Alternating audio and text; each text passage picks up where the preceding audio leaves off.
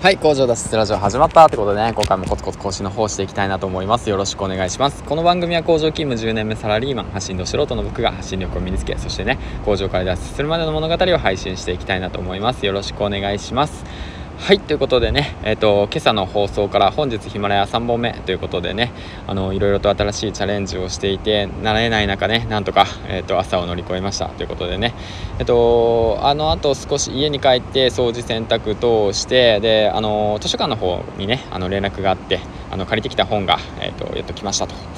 行ったんででちょっと図書館の方にね歩いて行って借りてきてでその後にねあのちょっと放送しようかなと思って隙間時間で今配信してます。今河川敷でねちょっと座りながらこの時間帯にね31歳のサラリーマンがね河川敷でねラジオ放送なんてねしてる人いないんじゃないかな。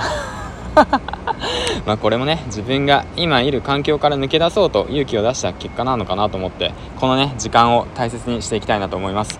はいで本の方の紹介いきますね。えっと1冊目借りた本が、えっと、13歳からのアート思考ですね。こちらが末永ゆきほゆきほさんこの方この本はねあのまこなり社長も紹介してた本なんでちょっと前から気になっていて僕自身美術館とか好きなのでねちょっと参考にしていきたいなと思いました。であともう一冊っていうのがセールスライティングハンドブック。こちらですね。えっ、ー、とこちらの方を借りました。2冊ですね。であとあの気づいた方もしかしたらいるかもしれないんですけどもタイトルの方をねあの変えました。あこちらはねあの田舎暮らしのよしさんからのアドバイスであのクズを変えてみたらって言われたのでもうクズを取っ払いました。はい。ということで、ね、僕はもうクズを卒業ということでねあのクズ卒業ということでもうクズ卒業できたのか分かんないけどもうん とりあえずね取っ払ってみました。はい。ということで素直にねあの何て言うんだろうね先輩たちの意見はね取り入れていってでそれでもねなぜかっていうとあの与沢翼さんの「お金の心理」っていう本が僕好きで、うんあの3回ぐらい読んでるわけなんですけどもそちらの方にも書いてあるんですけどもあのやってみて変えてみてやってみて感じて変えてみる。こちらの3つの言葉ですね。とにかくやってみてで感じてみて変えてみる。で僕も変えようと思ったのもやはりねその280本上げてみてあれちょっと変わってきたなってって思ったんで感じたんで今変えてみるっていう形ですね。うん。そういったものをもう自分でもちょっと感じてきたので素直によし変えようと思ってで変えてみました。はい。でもうすぐに変えるって感じですね。